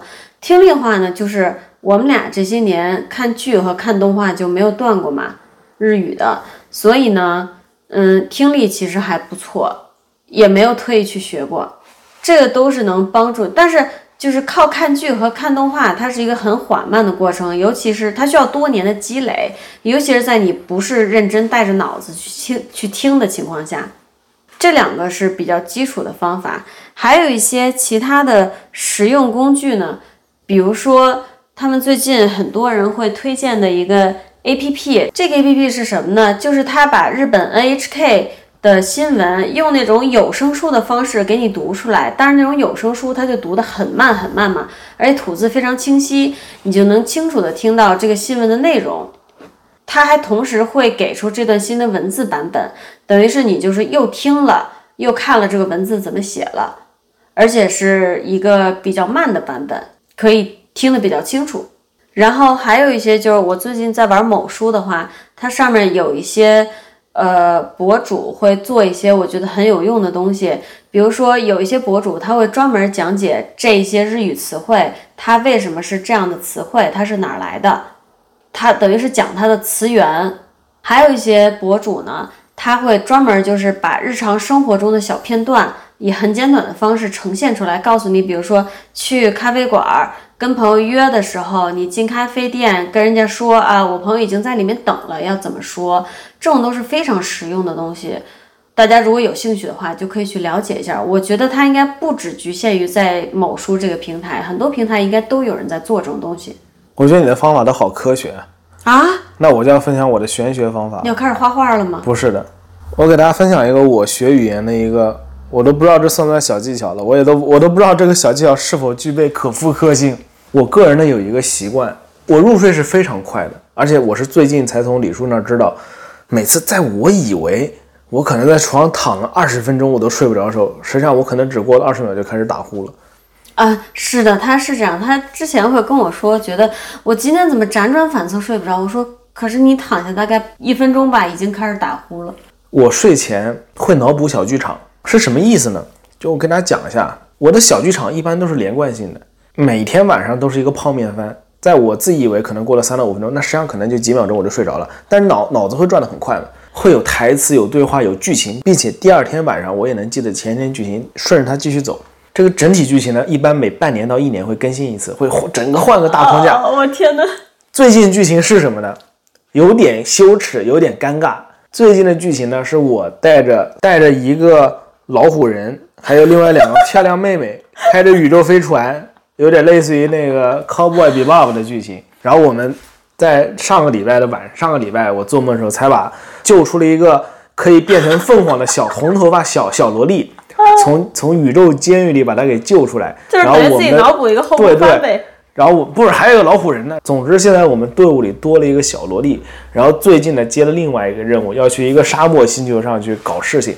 一般我就是我每一段时间，就是这个脑补的剧情都会结合我最近玩过的游戏、看看过的番。为什么现在是这么一个剧情呢？因为现在这个故事线呢，就是从之前看完那个《波巴费特之书》和那个《曼达洛人》开始的。好好好好好好好，然后重点来了，当我在学习英语的时候，我的剧情里所有对话都会是英文，哪怕我有些词儿我不会说，我脑子会帮我自动填充。可能一句台词，英文非常娴熟的人，他五个单词就可以组成。当我英文不娴熟的时候，我哪怕花上四十多个单词，花上两三句话，哪怕我今天晚上的泡面番，我就讲这一句话，我以后把它讲完，讲完我就撑不住就睡着了，对我以后把它讲完。随着我英文越来越好，我的剧情发展就越来越快。最近就开始日本了，嗯，就从来日本之后呢，我每天晚上的小剧场就变成日本了。这个我觉得很玄学，但是人在这种将睡不睡之间，大脑运作是非常快的。就像我每次都以为我躺了二十多分钟，实际上只有二十多秒钟吧。嗯，是的，你怎么说呢？就是你如果仔细无论想，是对于自己的语言水平，还是这个入睡时间，好像都没有一个很清晰的认识啊。这么仔细想，我觉得我血赚一个亿啊！我用二十秒钟就练习了二十多分钟的外语啊，对吧？你真的很会安慰自己呢，这也挺难能可贵的。我怎么觉得你在损我呢？结合王阿姨说的这个呃睡觉前的小剧场啊，其实我上高中的时候有一个教心理学的老师，美国人，他有一天突然问我说：“你有没有用英语做过梦？”因为当时我还在学英语嘛，我说没有。啊，我有哎，听我讲完，啊，因为那个时候我才到学校到美国一年不到吧。他跟我说，如果有一天你做梦的时候是不再用母语，而是用英语了，可能你的英语就 OK 了。这其实是一个很玄学的评判标准，它不一定准。就是我有过在现在这个日语还比较一般的水平下，用日语好像做过梦。它不是一个完全准确的评判水平，但它很有趣，它有一定参考价值。其实我觉得对我来说，它就是没法这么，对吧？像我这种强制做梦的选手，睡觉前还给自己编故事的人，是的，对，但这是一个很有趣的说法啊。然后我觉得今天咱俩刚才逼逼了一些自己的学习经验、学习方法，它也是很有限的一部分。我在网上看到过大家用各种奇奇怪怪的方法学习。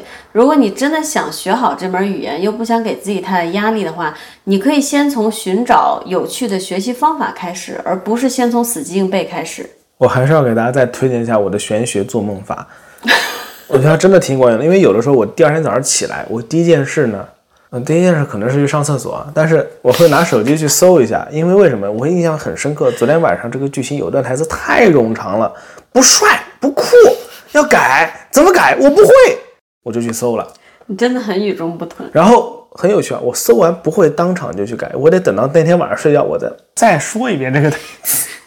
就不管这个台词是我说的，还是我这个小剧场里面其他角色说的，我都会哎，你跟你的老虎人是做过什么呀？没有，就是好好基友，哦，是这样的。那你是一个什么形象呢？那又更中二了呀，那不行啊！你是一个我在我在这个小剧场里什么人呢面是穿一件套头衫，然后我有一把小左轮枪，然后还有一把刀，然后那把刀跟激光剑一样很帅的，就是它别人收点儿它只有一点点长，它收点儿它可能只有一个刀柄，然后它的那个刀身呢是是类似于那种液态金属一样，它就收在那个盒儿里面的，是固定在腰带上的，就这么点儿长，它可以直接把它给拔出来。好好好好感觉好好，感受到星战那个味儿啊，儿。我的设定可可全了，每一个小小剧场世界观都是非常宏大的，能足够我他妈做一年，每天晚上三三五分钟好好。好好好。那最后呢？结束之前想说，一个是自己找合适自己的学习方法，一个是像我说，今年三十二了嘛，然后再学第三语言，其实完全没有什么可担忧的。我在三十二岁的时候学日语，反而比我在十四岁时候学英语进度要快哦，因为现在更主动了。那其实年龄根本不是一个坎儿，它什么都不是。说白了。对，它这什么都不是。我下个想用广东话了。哎，其实我现在如果再学个韩语，我就 我就东亚三国就把它横着走了呀。西巴拉麦，只会骂人的吗？都是些这些没用的东西。咱们一直在强调语言，你学起来要用一种接地气的方法，要去熟悉别人的文化，把它当做一门工具来学。为什么？因为很多时候你学语言不仅仅是为了出国读书、出国工作，只要到了国外，就会遇到什么事情呢？你可能会遇到你解释不清楚的东西，呃，你可能会遇到歧视，你可能会在没有被歧视的情况下也被人欺负。这个时候，除了语言，还有什么能保护你吗？其实没有，你就是报了警，到了警察局，你还是要讲外语才能给他们解释清楚，要他们来替你主持公道。我经常在网上看到有人说，啊，我在外国被欺负啦，怎么样怎么样啊，或者哎这件事情我怎么办不好啊，然后就上网发一篇东西吐槽外国人，然后呢又求助，你这些东西没有用啊！你真正自己掌握了语言这门工具，就像是你比如说在款台算不清账，你去学一下用计算器，你学会摁计算器，对于你在款台结清楚账是有最大帮助的。在网上发帖找警察是怎么说呢？比较不像第一手的工具的东西，在国外语言是你最好的武器。所以实际上就是说，学得快的人，并不是因为他们幸运也好，也并不是因为他们怎么有天分是小天才，并不是，只是因为比较勤奋而已。比如说我，哦，好，对吧？就是我觉得你真的可以改善一下自己的观念啊，意识到除了警察以外啊，或者说除了带防身的东西以外啊，语言其实对你来说是一个非常非常好的维护自己权益的武器和工具，你要意识到这一点，好吧？那行，今天先到这儿。那今天就先到这儿了。嗯，下期也许装修收尾啊，也许做点别的，看看这个人家装修进度怎么样。不一定能收尾，主要还是看热水器什么能到，因为热水器到了，我才会最后交尾款。好家这么一说，伙，哎，其实日本人真的很绝。热水器要两个月以后才到啊，哥。他那天跟我说，这个啊尾款还是等全部完成，热水器到了。我当时问，可热水器还很久。他说对，嗯，要十二月左右。我说，哎，就啊，有兴趣的朋友们可以去听我们这一期往前的两期，那两期都是讲我们两个在日本用塑料日语装修的事儿，哦操，我忘了一个特别重要的内容。什么？还有一点非常重要，关于要学好语言，那就是要对我们的节目点赞、转发、关注。我是不是太很要脸了，太要脸儿脸。我快跑了，大家再见，拜拜。好，再见。